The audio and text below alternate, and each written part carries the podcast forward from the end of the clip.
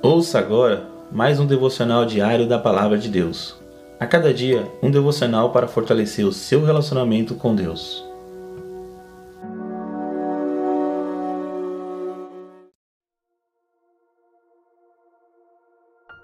Olá, meus irmãos e irmãs, que a graça e a paz de Deus esteja com todos.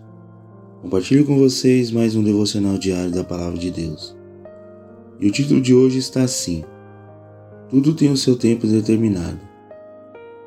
Em Eclesiastes, capítulo 3, no versículo 1, a palavra do Senhor nos diz assim: Para tudo há uma ocasião certa, há um tempo certo para cada propósito debaixo do céu.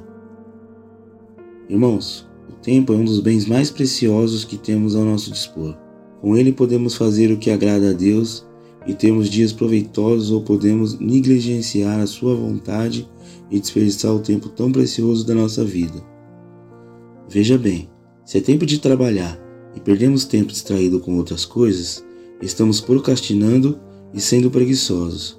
Mas se é tempo de descansar e conviver e só pensamos no trabalho, estamos falhando em supervalorizá-lo, pondo em lugar da família e do descanso, por exemplo.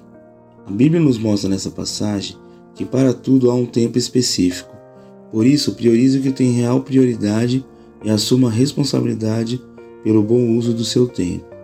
Não o desperdice com coisas de menor valor. Procure se organizar, se disciplinar e ter equilíbrio na gestão do tempo. Certamente você estará satisfeito com o seu tempo, se perceber o presente que Deus oferece quando Ele lhe dá um novo dia para viver e desfrutar. Vejamos oito motivos para que aproveite bem o seu tempo hoje. Primeiro, ore e peça ajuda de Deus para conseguir gerir melhor o seu tempo.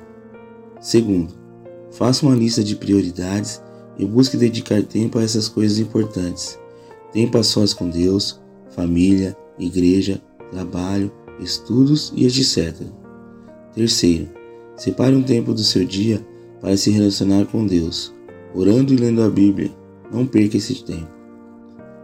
Quarto, seja esforçado, fazendo o seu melhor no seu tempo destinado a cada atividade da sua vida, todos os dias.